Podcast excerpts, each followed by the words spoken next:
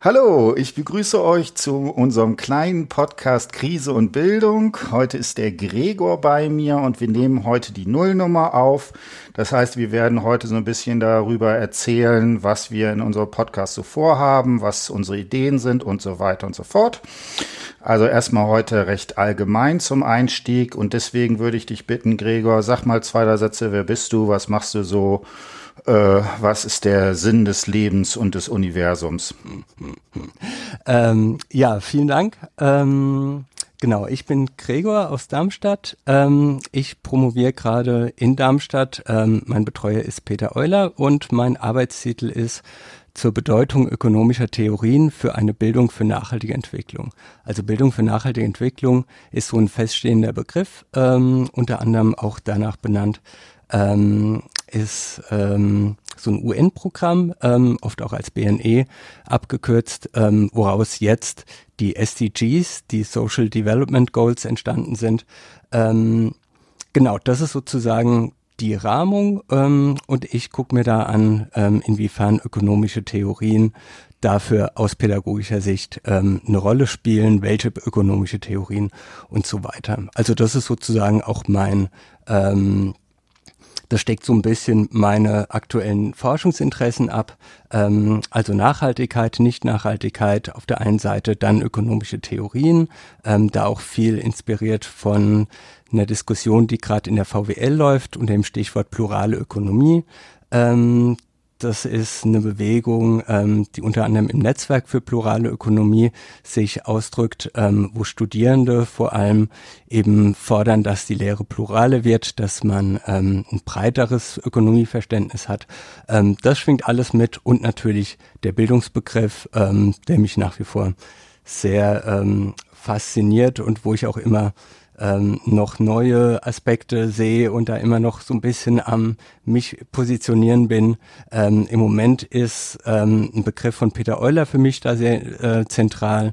Ähm, der heißt reflektierte Sachkompetenz. Ähm, da ähm, genau können wir vielleicht später noch mal im Detail drauf eingehen, ähm, aber auch ähm, das, was bei dir ja im Vordergrund steht, so diese transformative äh, oder transformatorische Bildung, ähm, finde ich da sehr spannend. Ähm, von daher sind das so die Themen, mit denen ich mich im Moment gerade beschäftige. Ja, das ist doch schon mal super, weil äh, Ökonomie ist für mich so ein Thema, wo ich leider überhaupt keine Ahnung von habe und äh, da hoffe ich, dass ich viel von dir lernen kann. Also zwei, drei Sätze vielleicht kurz zu mir. Wie gesagt, äh, Tim Schmidt, ich bin LFBA hier in Köln äh, unterrichte vor allen Dingen so ganz äh, grundständig im Modul Erziehen. Das ist so das allererste, wo die ganzen Lehrer sozusagen durchgeschleust werden. Und wie gesagt, mein Steckenpferd ist so ein bisschen diese ganze Frage nach transformatorischer Bildung. Äh, ich würde würd aber nicht sagen, dass ich so darauf äh, mich beschränken würde. Aber das hat sich einfach, weil ich finde, das ist auch ein sehr schöner Bereich, den man auch sozusagen in der Lehre gut verwenden kann. Deswegen ist das ein wichtiger Teil bei mir. Mhm. Gut. Wo machen wir weiter? Ähm, genau, vielleicht ähm, was dieser Podcast soll, was wir damit machen genau. wollen, was unsere Idee ist. Genau. Fangen wir an. Ähm, genau, also ich fand es sehr schön, als du mich gefragt hast, ähm, ob wir vielleicht so ein äh, Podcast-Projekt starten wollen. Ähm, Genau, bis jetzt sozusagen ähm, ganz viel passiv ähm, gehört. Finde auch das Format tatsächlich sehr interessant und auch die unterschiedlichen Spielarten, die es da gibt. Ähm, und finde tatsächlich so dieses Dialogische ähm, oder also mit mindestens zwei Leuten ähm, für mich im Moment das Interessanteste. Ähm, genau, und fände es irgendwie nett, da aus unseren unterschiedlichen ähm, pädagogischen Blickwinkeln verschiedene Krisenphänomene uns anzugucken. Ähm, wie gesagt, bei mir ganz im Vordergrund und auch, ähm, das war auch jetzt so ein bisschen der Aufhänger, ähm, weil ähm, du ja auch von der Public Climate School berichtet hast und ich habe ähm, da in Darmstadt auch in dem Rahmen ähm, eine kleine Veranstaltung angeboten, ähm, dass das vielleicht erstmal so der Schwerpunkt sein sollte. Und ich fände es ganz schön, wenn wir auf der einen Seite so ganz allgemein und so auch mal aus der Hüfte geschossen und jetzt sozusagen, dass nicht jedes Wort geschliffen sein muss und nicht jeder Gedanke perfekt zu Ende gedacht sein muss, ähm, aber dann vielleicht doch bei ein paar Themen mal vielleicht an einem Text ein bisschen genauer hingucken, so Tiefenbohrungen machen, ähm, vielleicht auch, wie ihr das ja ähm, in dem Nino und Timo Podcast schon gemacht hattet, ähm, zum Beispiel das Bild, äh, das Buch zu ähm, nachhaltige Nicht-Nachhaltigkeit ähm, nochmal anzugucken und da nochmal in die Texte zu gehen, dann auch mit Seitenzahlen oder so. Dass das so ein Mix wäre, das fände ich super. Genau, also wie gesagt, äh, da sind sicherlich eine Reihe von Sachen, die ich da auch sehr interessant finde. Ne? Das eine ist genau diese Sache, ich finde es auch gut, dass wir jetzt gesagt haben, wir, wir nehmen sozusagen Krise als äh, zentraler Begriff. Ich meine, es ist jetzt gerade, wo wir aufnehmen, natürlich mit der Corona-Krise nochmal da auch äh, nochmal sehr aktuell. Ist natürlich auch spannend, wie das äh, gerade jetzt auch mit der Klimakrise zusammenhängt und so weiter. Äh, das fände ich sehr gut. Äh, ich finde das auch gut, erstmal so ein, auf so einer allgemeinen Ebene zu bleiben. Also, dass wir uns erstmal so ein bisschen, ja, dass man sozusagen sich die Themen so ein bisschen erzählt. Ich habe übrigens damit angefangen, äh, ich hatte ein Semester, wo ich so unglaublich viele Hausarbeiten hatte. Und da habe ich angefangen, alleine so ein bisschen das, was ich immer wieder erzähle, wie macht man eine Hausarbeit und so weiter und so fort äh, als Podcast aufzunehmen und habe das halt alleine gemacht und das ist einfach unerträglich. Also deswegen finde ich dieses ähm, äh, dialogische auch sehr wichtig, weil das einfach vom Hören her eine ganz andere Geschichte ist. Ne? Und das hatten wir eben auch kurz besprochen. Ich finde Podcasts sehr gut, um so Anregungen zu kriegen und so weiter. Äh, was aber klar sein muss, das kann halt nicht die Originalquellen ersetzen. Ne? Ich finde, mhm. das äh, ist da immer, wenn man dann halt so ausgearbeitete Entwürfe hat, wie zum Beispiel diese nachhaltige Nicht-Nachhaltigkeit, ne, dann würde ich, ist für mich das immer so ein, so ein Einstieg, wie man äh, äh, irgendwann ist aber der Punkt, da muss man halt einfach das Original lesen. Und ich finde es mhm. aber gut, wenn wir uns hin und wieder mal auch so vielleicht bestimmte Texte oder bestimmte Definitionen oder so angucken und die dann uns ein bisschen genauer besprechen. Genau. Genau, und dann war noch die Sache, ne, äh, wir sind ja beide auch äh, so ein bisschen am Lehren, am Lehren. Also bei mir wird es, ich vermute, ich weiß jetzt nicht genau, aber ich gehe mal davon aus, dass äh, das ganze Sommersemester nur sehr bedingt äh, Präsenzveranstaltung sein wird und da ist es natürlich ganz geschickt, wenn man da noch mal so eine noch mal so einen anderen Zugang hat, dass man das ein bisschen hat, ohne dass das jetzt im strengen Sinne würde ich das hier nicht als E-Learning Material oder sowas ähm, verstehen. Genau. Jo. Ähm, sollen wir ein bisschen auf den PDF eingehen? Genau, sehr gern kann ich jetzt kurz sagen, ne, als äh, wir da uns drüber bezogen haben, hast du mir ein, äh, ein PDF geschickt, was logischerweise jetzt nur ich vorliegen habe, die Zuhörerinnen und Zuhörer nicht. Aber ähm, genau, erzähl mal zwei, drei Sätze, was ist da dein Grund? Äh, Herangehensweise. Das war ein Vortrag, den du auch in der äh, Public Climate School oder Lectures for Future äh, gehalten hast, oder? Genau, genau, genau. Ähm, genau, also ähm, der Vortrag, also ich wollte, ähm, äh, wir hatten ungefähr eine Dreiviertelstunde Zeit, weil ich das äh, im Rahmen von einer anderen Lehrveranstaltung gemacht hatte, wo ich dann eine Dreiviertelstunde ähm, geöffnet hatte. Ähm, und da war die Idee, so ungefähr 20 Minuten ähm, einen Input zu machen. Ähm, mit dem Titel Nachdenken über Bildung, Erziehung und die Klimakrise, ähm, wo ich ähm, versucht hatte, rauszufinden oder zu gucken, ähm, was denn jetzt Bildung und Erziehung mit der Klimakrise zu tun haben können und wie ähm, die da bearbeitet werden könnten. Ähm, so ein bisschen die Grundlage ist ein PDF, ähm, was man ähm, auch online ansehen kann. Ähm, ich weiß genau, ob man das auch in die Beschreibung dann irgendwie, wenn ich dir das schicke, ob du das dann irgendwie. Ja, ich habe das sogar hier, ne, dieses kurze links.de irgendwas, ne? Genau, genau, genau. Ähm, genau, das wäre super. Also ist auch relativ einfach die Adresse. Ich sage es jetzt hiermit äh, mal kurz www.kurzelinks.de slash fen, V-E-N-N, ähm, alles klein geschrieben.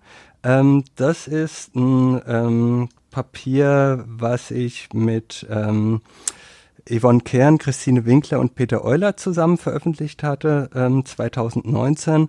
Ähm, das ist so eine bildungstheoretische Einordnung von einem Lehramtsmodul ähm, an der TU Darmstadt, ähm, was seit 2017, 2018 verbindlich ist. Das ist so ein bisschen die Besonderheit, dass egal welche Fächer man auf Lehramt studiert, ähm, man dieses Modul, in dem es eben um ähm, pädagogisches Verstehen und der Nat von Naturwissenschaft und Nachhaltigkeit geht. Das heißt, auch wenn man kein naturwissenschaftliches Fach hat, muss man dieses Modul belegen.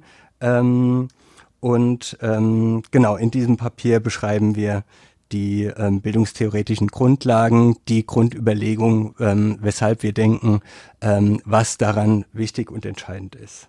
Hm. Sag mal jetzt zwei, drei Sätze. Ähm, wieso ist dieser Naturwissenschaftsbegriff da für dich so wichtig? Genau. Ähm, zum einen, ähm, also genau, das ähm, hängt mit dem Begriff der reflektierten Sachkompetenz hm. zusammen. Hm. genau, vielleicht springe ich da mal kurz hin. Ähm, ich glaube, ähm, genau, den jetzt hier ausführlich darzustellen, äh, wird es ein bisschen sprengen. Aber die Grundüberlegung, ähm, das hat ähm, Peter Euler 1999 in seiner Dis Technologie und Urteilskraft beschrieben.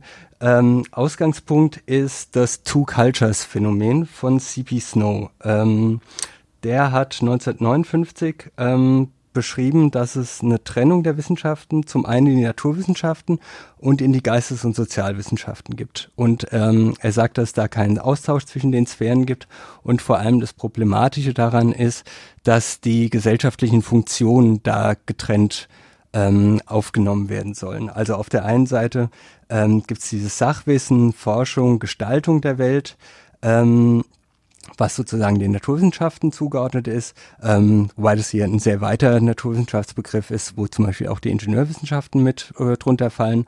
Und dann eben die Reflexion der Ziele, die Chancen der Gefahren und da ist eben das Problem vor allem, dass das nachgelagert funktioniert. Ähm, und da sieht man halt, wie problematisch diese Funktion ist, wenn sozusagen die einen immer vorbrechen und sozusagen die Reflexion zum einen nicht als genuine wissenschaftliche Aufgabe oft mitdenken, sondern die sozusagen ausgelagert wird an eine andere Disziplin und zum anderen, wenn diese andere Disziplin das Ganze eben nachgelagert macht.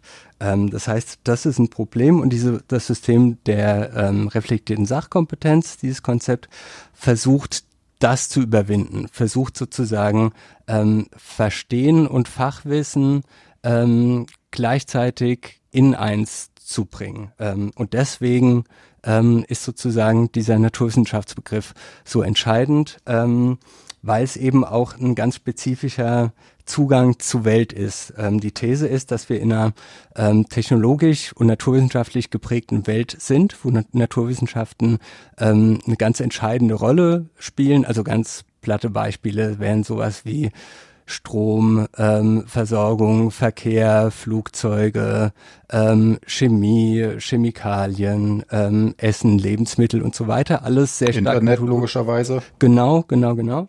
Ähm, alles sehr stark technologisch und naturwissenschaftlich geprägt. Ähm, und die Idee ist, dass eigentlich zu einem zeitgemäßen Bildungsbegriff ähm, es ein Verstehen dieser naturwissenschaftlichen Weltzusammenhänge. Ähm, es gibt ja auch diese Formulierung, dass Bildung eine Veränderung der Welt- und Selbstverhältnisse ist. Ähm, und wenn man da eben guckt, dass die Welt eben eine stark technologisch oder naturwissenschaftlich geprägte Welt ist, ähm, dann gehört es für dieses Verstehen der Weltverhältnisse eben auch dazu, ähm, diese naturwissenschaftlichen und ähm, technologischen Sachen zu verstehen. Ähm, und eben nicht zu trennen von, ähm, dass man jetzt sagt, okay, wir machen jetzt nur das fachliche, keine Ahnung, nur das Periodensystem oder so Sachen, sondern dass man eben auch immer die Kontexte, die Bedingungen, die soziale Einbettung und so weiter ähm, mit integriert in die Bildungsprozesse. Hm. Genau. Ja, äh, das klingt sehr spannend. Äh, das ist natürlich ein Riesenproblem vor dem Hintergrund eines sich zunehmend ausdifferenzierenden Wissenschaftsbetriebs, ne, wo das natürlich mhm. irgendwie schwer ist, weil alle, jeder der einzelnen Felder, die du angesprochen hast, ne, Chemie und so weiter natürlich äh, riesengroß werden. Äh, genau, aber dass man das da entsprechend damit denkt, finde äh, find ich auch erstmal sehr plausibel. Ähm, sag mal zwei Sätze. Du seid, ihr seid dann weitergegangen. Wir gehen jetzt einfach so ein bisschen hier durch, ne? Mhm. Ähm, dann hast du dich auf Klafki bezogen, der mit dieser epochalen Schlüsselproblem und eine, ne, sagt er, das sozusagen die Umweltfrage oder man würde moderner vielleicht sagen die Klimafrage, ja, wobei Umweltfrage ist größer, also äh, als eine der zentralen Sachen ist. Was ist äh, für Klafki da für dich am, am entscheidendsten? Was ziehst du äh, bei dem raus? Genau, ich finde zum einen die Fragestellung super interessant, also dass sich wirklich überlegt, ähm, okay, wie könnte eine zeitgemäße Allgemeinbildung mhm. ähm, aussehen und finde es da auch super spannend, dass er sich da eben vor allem an die institutionalisierte Bildung, also ähm, Schulsystem, ähm, Universitäten und so weiter ähm, bezieht und da eben fragt, okay, wie können wir die inhaltlich so organisieren oder welche Fragen müssen wir stellen, damit wir die so inhaltlich konzipieren können, dass wir eben zum Beispiel mit dieser Flut an Informationen und Erkenntnissen ähm, zurechtkommen, weil sozusagen ähm, es wenn man jetzt zum Beispiel auf Comenius zurückgreifen würde, ähm, also wirklich so ähm, Zeit 30-jähriger Krieg, ähm, Anfang 17. Jahrhundert, ähm, der gefordert hat, alle alles in Hinblick auf das allgemeine Lernen. Ähm, da ist dieses alles, finde ich super spannend, ähm, was zu dem Zeitpunkt tatsächlich noch fast wörtlich genommen werden könnte, ein ja. alles. Damals ähm, gab es noch Menschen, die tatsächlich das ganze Wissen der Welt oder zumindest der europäischen Welt mehr oder weniger in einem Kopf irgendwie vereinen konnten. Das ist ja heute überhaupt nicht mehr machbar. Genau, das ist sozusagen eine andere Problemlage. Ähm, vom Anspruch her finde ich aber ähm, finde ich jetzt finde ich jetzt aber zu schnell, wenn man sagt, okay, wir streichen dieses alles und mhm. sagen, ja, keine Ahnung, jeder ein bisschen oder ähm, äh, jeder, was er braucht, so einen utilitaristischen Ansatz oder so irgendwas, ähm, sondern ich finde, dass Klafki wirklich dieses Allgemeine, dieses Alles ernst genommen hat und ähm, eben indem er diese epochaltypischen Schlüsselprobleme beschrieben hat, ähm, sozusagen so einen Umweg gegangen ist und ähm, gesagt hat, okay, ähm, um diese Fragen geht's. Diese Fragen sind wahrscheinlich die Fragen, mit denen sich die jetzigen Kinder und Jugendliche ähm, in ihrem späteren Leben und in ihrer Rolle dann als Bürgerinnen und Bürger in einer Gestaltung der Welt dann beschäftigen müssen. Und ähm, was brauchen die ähm, jetzigen Schülerinnen und Schüler, ähm, um später diese, ähm, diese Aufgabe ähm, gut bewältigen zu können. Und das finde ich sozusagen ein super Umweg oder ein super Schlenker, um zu gucken, ähm, wie können wir das inhaltlich bestimmen, was wichtig ist.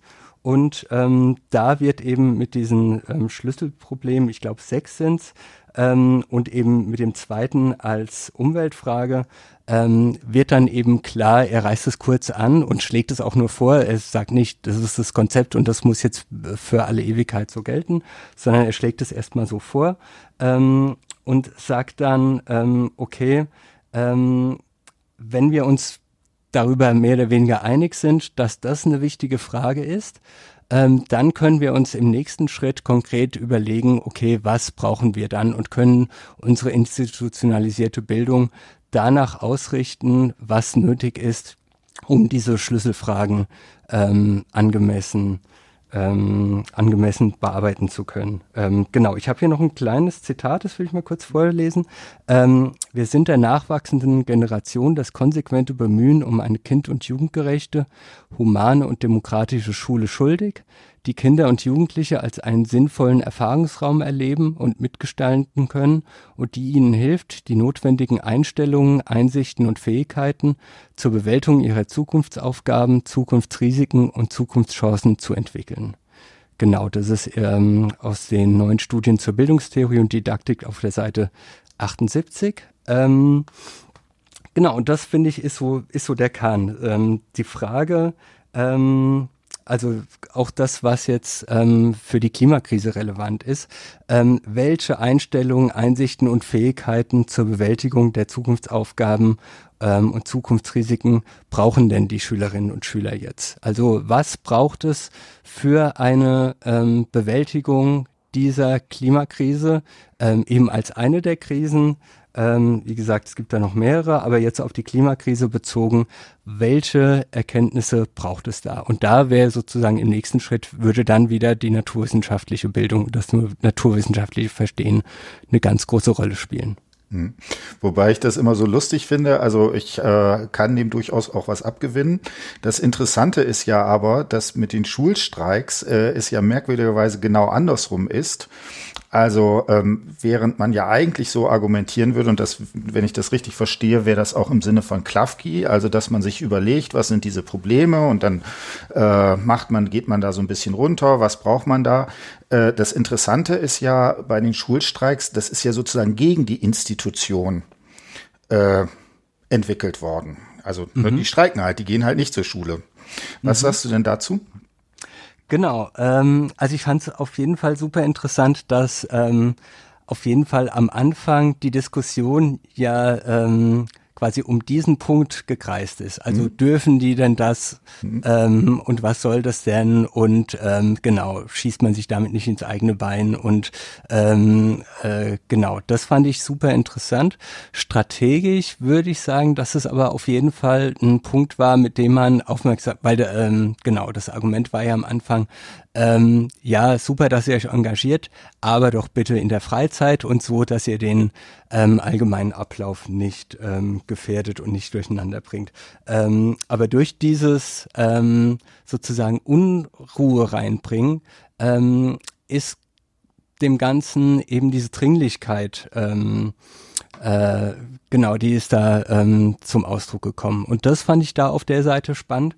Ähm, ich habe die, also genau, ich bin da jetzt nicht super drin in den, und ich glaube, da gibt es auch verschiedene Strömungen innerhalb von der Fridays for Future Bewegung. Ja, ja, ich glaube nicht, dass es sozusagen ähm, eine, ähm, ja, so eine generelle Boykottierung des Schulsystems wäre, also dann wäre es ja wahrscheinlich auch konsequent, gar nicht mehr zur Schule zu gehen und nicht nur freitags, ähm, sondern ähm, ich glaube, dass es schon auch von Teilen als Signal verstanden werden kann, ähm, zu sagen, okay, ähm, zum einen brauchen wir Freiräume, Zeit, um auf dieses System, äh, um auf dieses Problem ähm, aufmerksam zu machen. Und auf der anderen Seite eben, ähm, dass wir ähm, vielleicht auch eine andere, also man könnte das jetzt als Appell auch sehen, ähm, für eine andere Art von ähm, schulischer Bildung, für eine andere Art von Inhalten. Aber da bin ich ein bisschen vorsichtig und ich glaube, das wird auch nicht von allen so geteilt. Also ich, zwei Sachen dazu. Also ich wollte es auf gar keinen Fall jetzt dieses äh, diese elende Diskussion, ne, äh, sind die streiken die denn nur, weil sie faul sind und so weiter. Also das halte ich für den größten Quatsch aller Zeiten. Das sind mhm. die Leute, die ich da kenne, die natürlich jetzt sozusagen auch teilweise äh, jetzt im ersten Semester oder sowas sind, die sind hoch engagiert, super reflektiert und so weiter. Diese Diskussion finde ich irgendwie ziemlich äh, naja, das ist so eine, so eine Pseudodiskussion, die eigentlich vom Thema irgendwie ablenken will. Äh, was für mich natürlich die schon die spannende Frage ist, ne, gerade in diesem Zitat, ne, einen sinnvollen Erfahrungsraum äh, erleben und mitgestalten zu können. Ne? Also mhm. wenn die streiken, wäre natürlich genau hier die Fragestellung, ob das denn noch als sozusagen sinnvoller Erfahrungsraum in Hinblick auf diese Sache sozusagen verstanden wird. Das ist so ein bisschen, was für mich da als Frage dahinter stellt. Mhm, dass das sozusagen, ähm, ja, dass das eine implizite Kritik ist, wenn die Schule anders wäre, müssten wir nicht streiken. So ein bisschen in die Richtung? Genau, also ja, also äh, ja, mehr mhm. oder weniger, ja, ja. Mhm. Also, dass es sozusagen nicht als sinnvoller Erfahrungsraum erlebt wurde. Also das ist e-, eben ne, die größte, ist eine der größten Krisen oder vielleicht die größte Krise unserer Zeit. Und äh, ich habe neulich einen Tweet äh, dazu äh, auch gelesen, wo dann eine Schülerin sagt, äh, okay, aber ich habe in meinem, in meinem ganzen äh, Schulunterricht ein, eine einzige Stunde mal zu dem Thema gehabt. Mhm. Ja, und da ist eben die Frage, wie sich das verhält. Gut, ähm, dann würde ich sagen, machen wir weiter. Jetzt hast du so ein paar Fakten äh, hier zusammengetragen. Da würde ich sagen, die überspringen springen wir, wenn das für mhm. dich äh, genau sehr gern in Ordnung ist, weil ich denke, das sind auch die allermeisten Sachen werden zumindest die Leute, die diesen Podcast hören, auch mehr oder weniger schon äh, äh, ja sozusagen zumindest in Grundzügen kennen und so weiter. Ähm, wo würdest du sagen, sollten wir weitermachen? Genau, ähm, ich würde vielleicht, ähm, genau, das ist irgendwie auf der Folie 8, ähm, mit der Kokoyok-Erklärung weitermachen, ähm, weil das eine gilt auch als die vergessene Klimakonferenz äh, 1975 in Mexiko mhm. stattgefunden. Ähm, und bei der Konferenz ähm, wurde eben betont, dass die Klimakrise ähm, Teil einer umfassenderen Krise mhm. ist. Also genau, ist vielleicht auch jetzt für den Podcast irgendwie ähm, ganz interessant, dass ich ähm, auf jeden Fall sagen würde, dass ähm, man sich zwar schon so punktuell die einzelnen Krisen angucken kann, aber jetzt gerade wenn es um Lösungs- und Änderungsvorschläge geht, ähm, die keinesfalls unabhängig machen kann. Mhm. Ähm, wenn man sich jetzt zum Beispiel, also gibt's ja die wildesten Vorschläge, zum Beispiel, wenn es jetzt nur um den CO2-Ausstoß gibt, gibt's ja dann die, den Vorschlag, okay, wir bauen einfach alles mit Atomkraftwerken zu, dann haben wir weniger CO2, also Problem und Krise gelöst. Ähm, deswegen finde ich es immer super interessant zu gucken, okay, es ist Teil von einer umfassenderen Krise und ähm, die haben da gesagt, dass es zum einen diese Umweltkrise gibt, eben mit Klimawandel, ähm, der gesteigerten Ressourcenentnahme und dem, was insgesamt als Nicht-Nachhaltigkeit beschrieben werden kann. Und gleichzeitig gibt es aber eine Versorgungskrise. Das heißt, es gibt Leute, die zu wenig Ressourcen haben, die zu wenig Nahrung haben. Ähm, es gibt mangelnde medizinische äh, und hygienische Versorgung. Ähm, es gibt Unterernährung ähm, und so weiter. Und ähm, Kate Raworth hat es ähm, in ihrem Buch Donutökonomie, finde ich, ähm, sehr schön ähm, visualisiert. Ähm, sie malt sozusagen so ein Donut, also quasi so ein Kreppel mit ähm, einem Loch in der Mitte und sagt, dass dieser Donut ähm, wäre der sichere und gerechte Raum für die Menschheit, der Safe and Just Space for Humanity. Ähm, und sie sagte, dass wir im Moment weit weg davon sind, uns in diesem Raum zu bewegen, weil wir auf der einen Seite ähm, eben darüber hinausschießen. Ähm, wir belasten die Erde eben zum Beispiel im Bereich von CO2 über Gebühr darüber hinaus, was sozusagen die Erde ähm, äh, in der Lage ist, wo die Erde in der Lage ist, ähm, sich noch zu regenerieren. Ähm, wir belasten die Welt äh, über die Grenzen hinaus ähm, und gleichzeitig ähm, haben wir eine Mangelwirtschaft. Das heißt, ähm, äh, viele Leute sind eben noch unterversorgt mit Nahrung und Wasser, ähm, sodass jetzt ähm, Ihr Vorschlag wäre, ähm, Wissenschaft, aber auch Praxis daran zu orientieren, in diesen Raum zu kommen. Und das finde ich schließt sehr schön an diese Kokoyok-Erklärung von 1975 an, dass man sagt, ähm, man muss die Umweltkrise und die Versorgungskrise ähm, miteinander verknüpfen und gleichzeitig ähm, betrachten und bearbeiten und darf sie nicht gegeneinander ausspielen zum Beispiel, ähm, was ja oft getan wird, dass man sagt, okay, ähm, äh, wir müssen eben diese Art der ähm, Landwirtschaft oder der Energieproduktion machen. Das wäre unfair denen gegenüber, die jetzt noch unterversorgt sind. Ähm, da finde ich, ist eben super wichtig, darauf zu achten, dass diese beiden Bereiche nicht gegeneinander ausgespielt werden, sondern dass man die insgesamt ähm, sich anguckt und dann wird auch klar, wenn man die ähm, insgesamt in den Blick nimmt, dass da durchaus auch Lösungen und Vorschläge gibt, ähm, die man un, äh, die man verwenden könnte. Also dass es sozusagen nicht so ein Entweder-Oder gibt, ähm, entweder die Welt über Gebühr ähm, zu belasten oder Versorgungssicherheit herzustellen, sondern dass es da durchaus Vorschläge gibt, ähm, das zu machen. Es gibt von Jean Ziegler ein Zitat, was ich in dem Zusammenhang immer super finde, dass er sagt, rechnerisch wären wir in der Lage, ähm, für zwölf Milliarden Menschen ähm, genügend Grundnahrungsmittel und genügend, äh, so die Ernährung sicherzustellen. Ähm, daran scheitert es nicht, sondern es scheitert an anderen Punkten. Genau, und äh, da ist dann die Sache, und ich glaube, da haben wir vielleicht auch einen gewissen Dissens dabei, äh, was du dann, äh, was hier auch schon äh, mit in dieser Donut-Ökonomie mit drin ist, dass da gesagt wird, wir brauchen jetzt eine Veränderung des Wirtschaftsmodells, dass das sozusagen als eine zentrale Frage mit da ist. Ne, und da tauchen dann natürlich gibt es ja eine ganze Reihe von Konzepten, wo du dich halt viel mehr, viel besser mit auskennst. Kannst du noch mal zwei, drei Sätze zu dieser ganzen Frage nach Degrowth äh, sagen? Genau, ähm, also ich würde sagen, würde vorschlagen, das mhm. vielleicht später nochmal detailliert zu machen. Mhm. Ähm, aber das ist eben, ähm, ja, es gibt leider keinen schönen deutschen Begriff dazu. Mhm. Es gibt den Begriff der Postwachstumsgesellschaft, der, wie ich finde, aber nicht genau das ausdruckt, was ähm, Degrowth oder auf Französisch Décroissance, ähm, was der ausdrückt. Also es geht wirklich darum, ähm, zu, also diesen, diesen Wachstumsmodus, ähm, der eben seit ungefähr dem Zweiten Weltkrieg ähm, in den meisten westlichen Ländern oder inzwischen auch global ähm, herrscht, ähm, den zu problematisieren, weil der eben, ähm, so ist die These, ähm, ganz entschieden dafür verantwortlich ist, die Welt über Gebühr oder auch die Ressourcen über Gebühr ähm, zu belasten.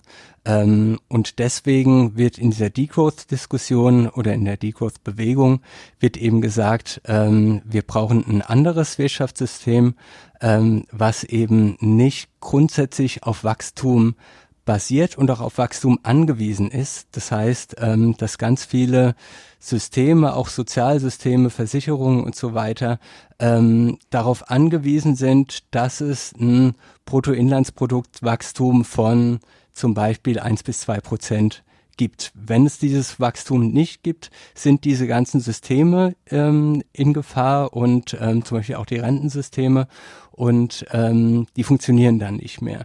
Und ähm, spätestens eben mit dem äh, Bericht vom Club of Rome, die Grenzen des Wachstums in den 60er Jahren erschienen, ähm, wird eben klar, dass ähm, eine Wirtschaft, die immer weiter auf Wachstum ausgerichtet ist, in einem endlichen Planeten, in einem endlichen System, ähm, dass das irgendwann zu Problemen führt. Ähm, ich finde es tatsächlich so evident und so klar, mhm.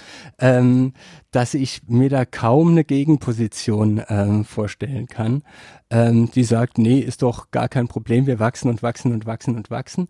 Ähm, und deswegen ähm, ist das eine Diskussion, die ich super spannend und super wichtig finde, dass man eben sagt, okay, können wir denn ähm, ein Wirtschaftssystem uns vorstellen und auch implementieren ähm, oder auch demokratisch. Also das ist mir auch super wichtig, ähm, dass da eben auch demokratische oder auch feministische Ideen ähm, eine ganz wichtige Rolle spielen, dass es eben kein Top-Down-Modell sein soll, sondern ähm, dass eben das ein demokratisch legitimiertes Modell sein muss, wenn es denn kommen soll.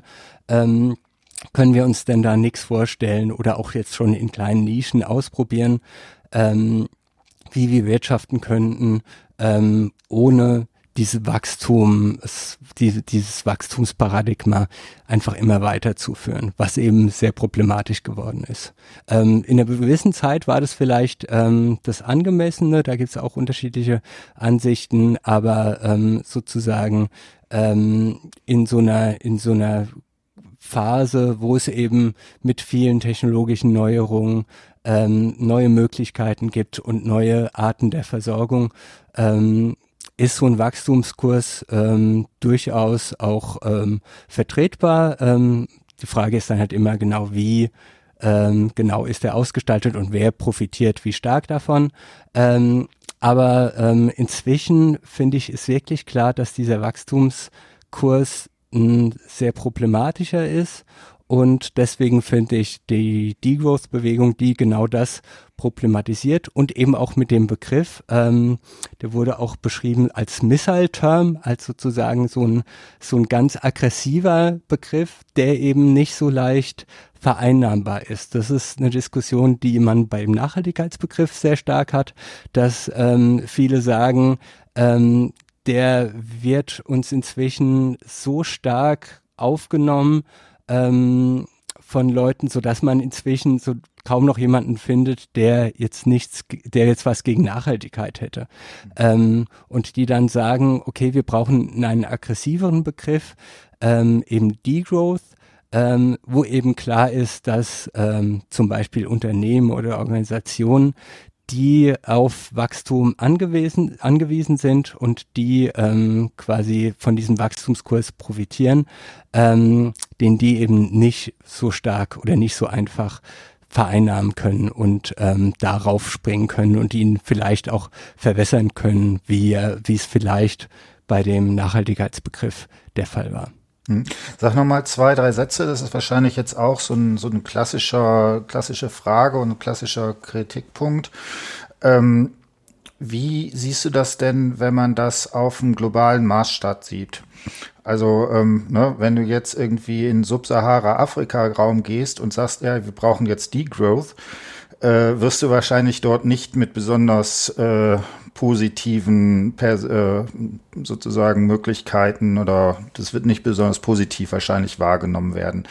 Ähm, ich finde es plausibel, wenn man sagt, okay, das ist vielleicht was, was man bis zum gewissen Grade in den äh, sogenannten entwickelten Ländern macht. Ähm, wie würdest du das in einem, in einem globalen Maßstab sehen? Genau, also da ähm, will ich tatsächlich mich da nochmal ähm, im Vorfeld äh, ein bisschen genauer mit beschäftigen. Jetzt erstmal so allgemein, also genau, weil das ist natürlich eine wichtige Frage. Ähm, insgesamt geht's, ähm, also natürlich gibt's nicht die eine Degrowth-Bewegung, aber ähm, in einigen Strömungen gibt's ähm, schon die Idee oder beziehungsweise Kate Raworth macht es auch, dass sie ähm, den Begriff A-Growth benutzt ähm, sozusagen das A steht für agnostisch oder agnostik, ähm, dass man ein Wirtschaftssystem hat, was agnostisch gegenüber Wachstum ist, was dem sozusagen egal ist, ob das Wirtschaftssystem ähm, eben meistens gemessen im Bruttoinlandsprodukt, ähm, ob das wächst oder nicht weil im Moment sind wir abhängig von einem wachsenden Bruttoinlandsprodukt, so ist die These. Wenn man jetzt ein R-Growth-System hätte, dann hätte man ein System, was sowohl in Wachstums- als auch in Phasen funktionieren würde, wo das ähm, Wirtschafts-, äh, das Bruttoinlandsprodukt zurückgehen würde. Ähm, und sie argumentiert ähm, dafür, eben so ein Wirtschaftssystem zu verfolgen. Dann wäre eben auch klar, dass in bestimmten Sektoren, wie jetzt zum Beispiel öffentlicher Nahverkehr oder ähm, Bildung vielleicht auch oder äh, medizinische Versorgung, dass da durchaus auch ähm, jetzt innerhalb von ähm, äh, westlichen Gesellschaften ähm, dass da noch weiterhin ähm, Wachstum möglich sein könnte, ähm, wenn andere Bereiche sozusagen ähm, zurückgebaut werden. Und global gesehen ähm, könnte es natürlich auch durch Infrastrukturprojekte, zum Beispiel Wasserversorgung und so weiter, ähm, durchaus denkbar sein, dass ähm, verschiedene, äh, dass das Bruttoinlandsprodukt von bestimmten Ländern erst nochmal steigt. Aber das Wichtige ist eben, dass man nicht abhängig davon ist. Und ähm, zu deinem ersten Punkt, also wie gesagt, da gucke ich nochmal ähm, lieber genauer ähm, irgendwie in einer weiteren Folge. Ähm, aber da bin ich mir gar nicht so sicher, dass man, ähm, dass dieses Degrowth sozusagen ähm, äh, auf Ablehnung stoßen würde. Ähm, es gibt, ähm, aber da gucke ich nochmal, ob ich da eine Quelle zu finde beim nächsten Mal. Ähm, es gibt äh, die gegenseitige, die gegenteilige Reaktion, ähm, wenn man zum Beispiel ähm, in ähm, Mittelamerika guckt, wo ähm, sozusagen Degrowth oder Nachhaltigkeit ähm, von außen als System jetzt oder als neues System jetzt irgendwie verkauft wird. Ähm, und eigentlich ähm, das ein Prinzip ist, was ähm, in ganz vielen Gemeinden und in ganz vielen ähm, Bereichen schon ähm, ganz stark fundiert äh, ist und was da ähm, eben schon ganz stark praktiziert ist, was jetzt gar nicht so ein neues Projekt wäre. Okay. Ja, wo machen wir weiter? Oder? Ähm, genau. Ähm, dann ähm, würde ich äh, sozusagen wieder in Anschluss an Klafki fragen, ähm, worin bestehen denn diese Einstellungen und Einsichten und mhm. Fähigkeiten? Mhm. Ähm, und da wäre eben ähm, unser Vorschlag, ähm, zum einen braucht es eine Analyse und Untersuchung der Genese des Status quo. Also Genese, ähm, genetisches Lernen, das ist ein Begriff, der unter anderem von Martin Wagenschein geprägt worden ist, ähm, ist da eben eine, auch didaktisch eine ganz ähm, entscheidende, ähm, ein ganz entscheidendes Element. Ähm, das heißt, ähm, man fragt sich, wie kam es zur derzeitigen Situation? Äh, wodurch zeichnet sie sich aus? Ähm, das ist was, was oft in, Dis in der Diskussion so ein bisschen, ähm, ja, so ein bisschen äh, an die Seite gedrückt wird. Da geht's dann nur darum, okay, Vergangenheit war Vergangenheit, ähm, was brauchen wir denn jetzt für Zukunftskonzepte, was muss sich denn jetzt ändern?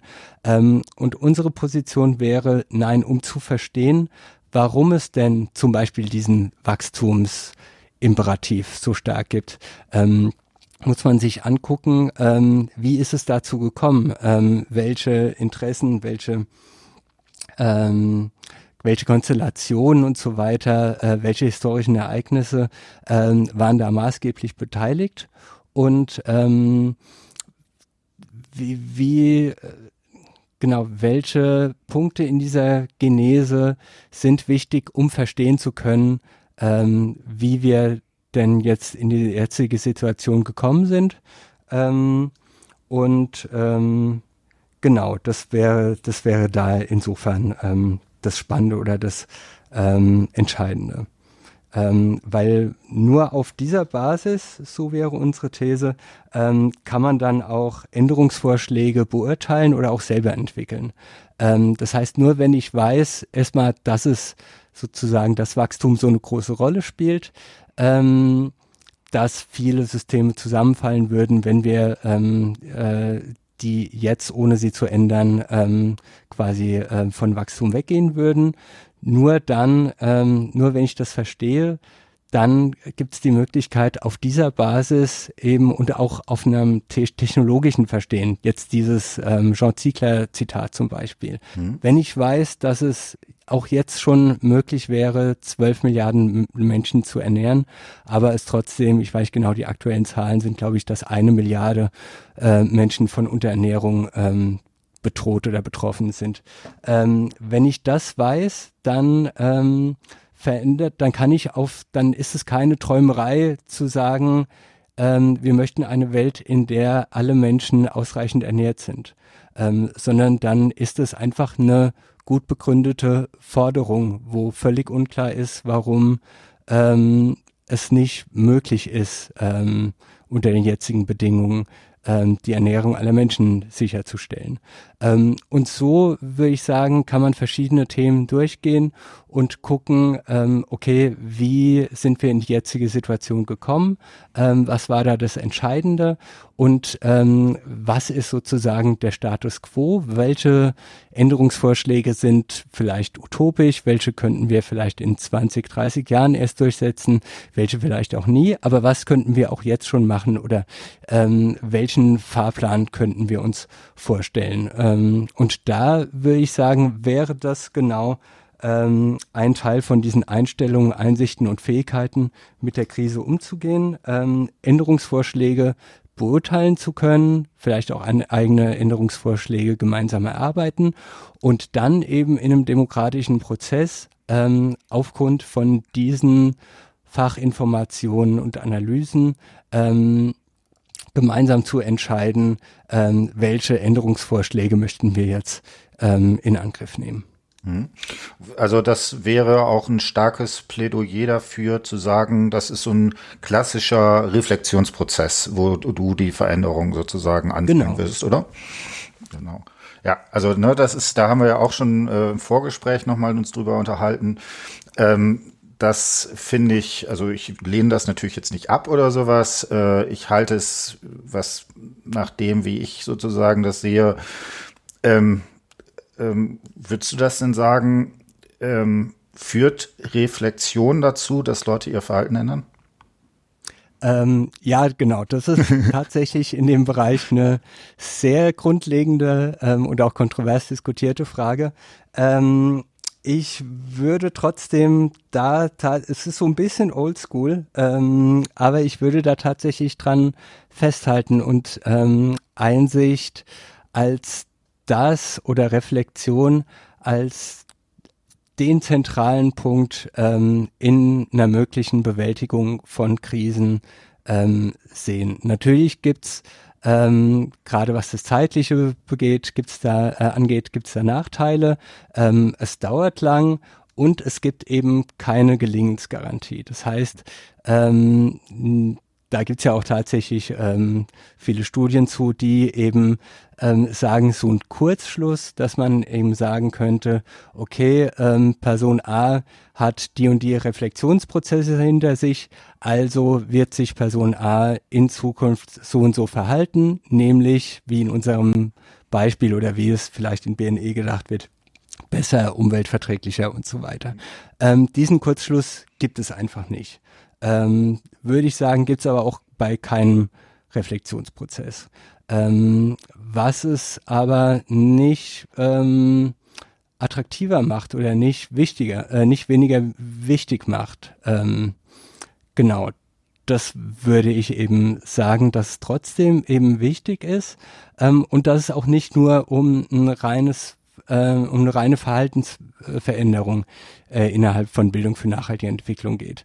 Ähm, so wird es nämlich oft auch verstanden, dass es nur darum geht, ähm, ah, okay, ähm, ganz viele Menschen äh, verhalten sich falsch in Anführungsstrichen, ähm, fliegen zu viel, ähm, verbrauchen zu viel Wasser, verbrauchen zu viel Müll ähm, und so weiter. Also ähm, gucken wir, dass wir in die institutionalisierte Bildung ähm, dass wir ähm, dort das, ähm, das Problem angehen und ähm, sozusagen durch pädagogisch manipulative, wie auch immer, ähm, Eingriffe ähm, eine Verhaltensänderung herstellen. Ähm, und ich würde aber sagen, gerade in dem Bereich Klimakrise, Nachhaltigkeit, Nicht-Nachhaltigkeit wird klar, dass ähm, erstens ähm, das ein hochproblematisches äh, Vorgehen mhm. wäre, also wirklich ähm, ein manipulatives äh, Vorgehen, ähm, wo es eben sozusagen diese Vorstellung gibt, dass es diesen Kurzschluss gibt, dass es diesen engen Zusammenhang gibt zwischen ähm, pädagogischer Intervention und Verhaltensänderung. Ähm, das würde ich schon auf jeden Fall sehr stark problematisieren. Ähm, und gleichzeitig zu gucken, ähm, oh, jetzt habe ich kurz einen Faden verloren. Ähm, genau, gleichzeitig zu gucken, ähm, wie, Nee, jetzt habe ich tatsächlich den Faden verloren. Genau, aber ne, also erstmal klar, also was ich auch finde, dass dieses äh, ähm, dass man das irgendwie so auf Trainingsniveau runterbricht oder sowas, das bringt überhaupt nichts. Das wird auch meiner Ansicht nach der Komplexität dieser ganzen Frage der Klimakrise, die ja überall drin steckt, ne, irgendwie nicht gerecht. Ne? Und da hilft es dann auch nicht, wenn man sagt, okay, wir machen jetzt irgendwie den, ein Projekt, wo man Mülltrennung macht. Nicht, dass man das nicht auch mal machen kann, aber äh, in der Gesamtkomplexität, die da drin ist, äh, würde ich das auch sehen. Also was für mich aber immer noch sozusagen die, die zentrale Herausforderung ist, also Ne, und da, da haben wir ja auch schon drüber geredet. Also ich bin der Meinung, so mehr oder weniger wissen das die meisten Leute, was da die Probleme sind und so weiter. Äh, aber irgendwie so richtig angekommen scheint es dann trotzdem noch nicht zu sein. Genau, also gen genau, stimmt. Das war, also das erste war mhm. ähm, der Punkt, der mir jetzt gerade entfallen mhm. ähm, war, ähm, eben, dass ich nicht davon ausgehe, dass diese Verhaltensänderung, wie auch immer man die herstellen wollen würde, äh, wobei natürlich da auch immer die Frage ist, wer hat ein Interesse und wer sagt jetzt, ähm, welche Verhaltensänderungen ähm, stattfinden sollen und oder nicht, aber dass ähm, die gar nicht ausreichen würden, um die Krise zu bewältigen. Ähm, das heißt, wenn jetzt zum Beispiel alle Leute Müll trennen würden und so weiter, wären wir nach wie vor in einem System, ähm, das auf, aus Wachstum ausgerichtet ist. Und wenn man eben die These vertritt, dass genau darin das Problem besteht, dass eben das System auf Wachstum ausge, äh, ausgerichtet ist, dann ähm, muss man auch diesen Punkt ähm, angehen. Und der geht eben über so eine kollektive Verhaltensänderung ähm, hinaus, sondern das würde wirklich eine Umstrukturierung ähm, der Art, wie wir wirtschaften und leben, bedeuten. Ähm, so dass ich das einen wichtigen Punkt finde, dass diese, dass mit einer reinen Verhaltensänderung auf individuellen Ebene, äh, mit einer reinen Konsumänderung oder ähm, so weiter oder mit einer Lebensstilveränderung, dass diese Krise dadurch äh, meiner Meinung nach ähm, nicht ausreichend ähm, behandelt oder behoben werden. Ich glaube, da sind sie sich mehr oder weniger auch alle einig, dass das irgendwie nicht ausreicht. So, jetzt vielleicht so zum Abschluss. Wir sind ja schon jetzt hier so na, 50 Minuten nochmal mhm. zum Schluss. Äh, eine Frage, die ich da nochmal habe. Ähm, wie ist das mit der ganzen Zeitproblematik? Also wir sagen ja, wenn wir ein halbwegs äh, vernünftige also wenn wir die Klimakrise noch halbwegs erträglich gestalten sollten, dann müssen wir, was weiß ich, sagen wir mal 2035 in allen Bereichen auf Null sein. Vielleicht ist auch 2040 oder sowas. Ähm, Siehst du da irgendeine Chance, dass du also eine komplette Öko Veränderung der Ökonomie und zwar gleichzeitig weltweit äh, in den nächsten 15 Jahren hinbekommst? Ähm, ja, erscheint natürlich ähm, sehr unwahrscheinlich erstmal. Ähm, ich bin allerdings bei Prognosen tatsächlich sehr vorsichtig, sowohl in die eine, in die katastrophische, als auch in die super positive, optimistische Richtung. Ähm, da würde ich tatsächlich sagen, dass das sehr offen ist, wie sich das entwickelt. Ähm, Genau, finde es aber sehr problematisch, wenn man jetzt sagt, ähm, da gibt's ja auch die Vorschläge, ähm, okay, wir haben jetzt so einen Zeitdruck, dann müssen wir jetzt leider mal die Demokratie aussetzen. Ja, das bringt ähm, gar nichts, das Quatsch, ne? Genau. Ähm, nur, dass das auch mal irgendwie so deutlich gesagt wird, äh, gesagt wird, ähm, finde ich, ähm, ist das auf jeden Fall der falsche Weg. Ähm, so dass ich im Moment für so einen Mix plädieren würde, auf jeden Fall ähm, diesen Zeitdruck ernst nehmen ähm, und auch, ähm, wenn man jetzt wirtschaftliche Veränderungsweisen ähm, irgendwie angeht, wie jetzt diese ähm, CO2-Steuer zum Beispiel, die jedes Jahr gestaffelt irgendwie dann steigt oder so, ähm, dass, ähm, dass man da ähm, sozusagen nicht zu optimistisch ist und sagt, okay, wenn wir, ähm, zu, wir, wir, wir fangen da erstmal ganz, ganz, ganz gemäß, ganz gemäßigt an, ähm, dass ähm, das vielleicht ähm, ein Weg ist, wo man ein Fragezeichen dran machen könnte, dass man schon ähm, guckt, okay, diejenigen Maßnahmen, auf die wir uns demokratisch einigen können, die möglichst schnell zu machen, ähm, und ähm, genau, es ist natürlich auch immer das Problem, wenn man jetzt sozusagen in die Schulen und Universitäten geht, ähm, dann dauert das ja dann ähm, sozusagen noch äh, eine Weise, bis ähm, die Personen dann, ähm, keine Ahnung, überhaupt wählen können und so weiter.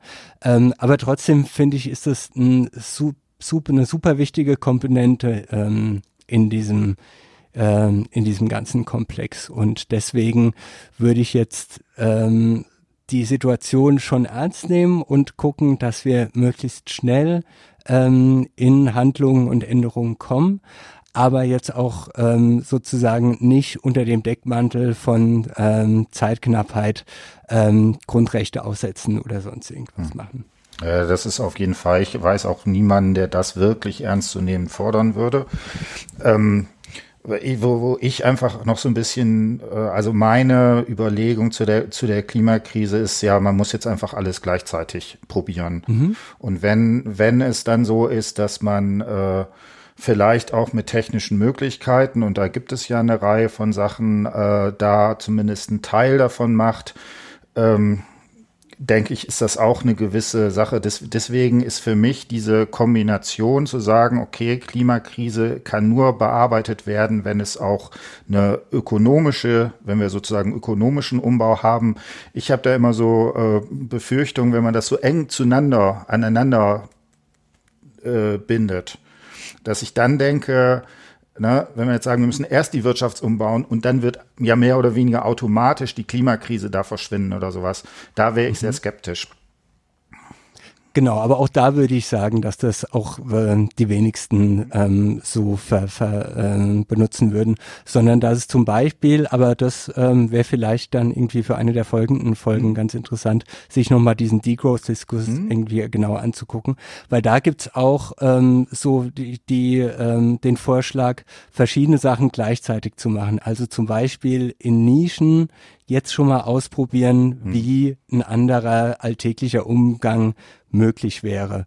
Ähm, und gleichzeitig auf globaler Ebene versuchen, ähm, verschiedene rechtlich bindende internationale Verträge ähm, durchzusetzen und Abkommen und so weiter. Ähm, also da finde ich diese Gleichzeitigkeit finde ich auch super interessant. Mhm.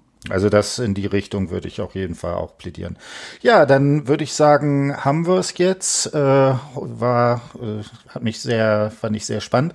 Sag mal, äh, was würdest du, hast du spontan noch äh, einen Literaturvorschlag, den wir zum nächsten Mal machen? Ich habe in der, in dem PowerPoint ist da so ein Juniors-Band irgendwie zu Degrowth drin. Ist das was, womit ich als ökonomischer Laie mal anfangen könnte? Ähm ja, den finde ich tatsächlich super. Also ähm, es sind auch ähm, da kann man, glaube ich, auch tatsächlich ein, einzelne Kapitel rausnehmen. Ähm, das wäre was. Ansonsten ähm, würde ich, könnte ich mir auch sehr gut vorstellen, nochmal ähm, quasi aus diesem nachhaltige Nicht-Nachhaltigkeit-Band, ähm, den du mit dem Nino ja mhm. schon besprochen hast, hattest, da zum Beispiel den Artikel von der Mirjam Mock sich nochmal genauer anzugucken. Mhm. Das wären so zwei Vorschläge, die ich mir gut vorstellen könnte. Also spontan würde ich jetzt sagen, äh, fangen wir mit dem Juniors-Ding an das, und mhm. dann gucken wir nochmal, ob wir das sozusagen den anderen danach machen. Ach, Gut. Äh, sehr schön. Wie gesagt, hat mich gefreut. Hast du noch abschließende Überlegungen zum Thema Corona-Krise? Final Last ähm, Words? nee, leider nicht. Ähm, ich bin tatsächlich ähm, noch ziemlich überwältigt von ähm, von allem dieser völlig neuen Situation und so weiter, so dass ich mich tatsächlich noch nicht in der Lage sehe. Ich habe jetzt so ganz zaghaft mal angefangen, mir so einzelne ähm, soziologische, feministische ähm, Analysen anzugucken, ähm, bin aber allerdings noch völlig überfordert und kann da leider ähm, im Moment nichts dazu mhm. beitragen. Ähm, allgemein hat sich aber auch sehr gefreut und ähm, vielen Dank nochmal ähm, für die Einladung zu dem Podcast. Okay, dann hören wir uns demnächst wieder. Tschüss. Tschüss.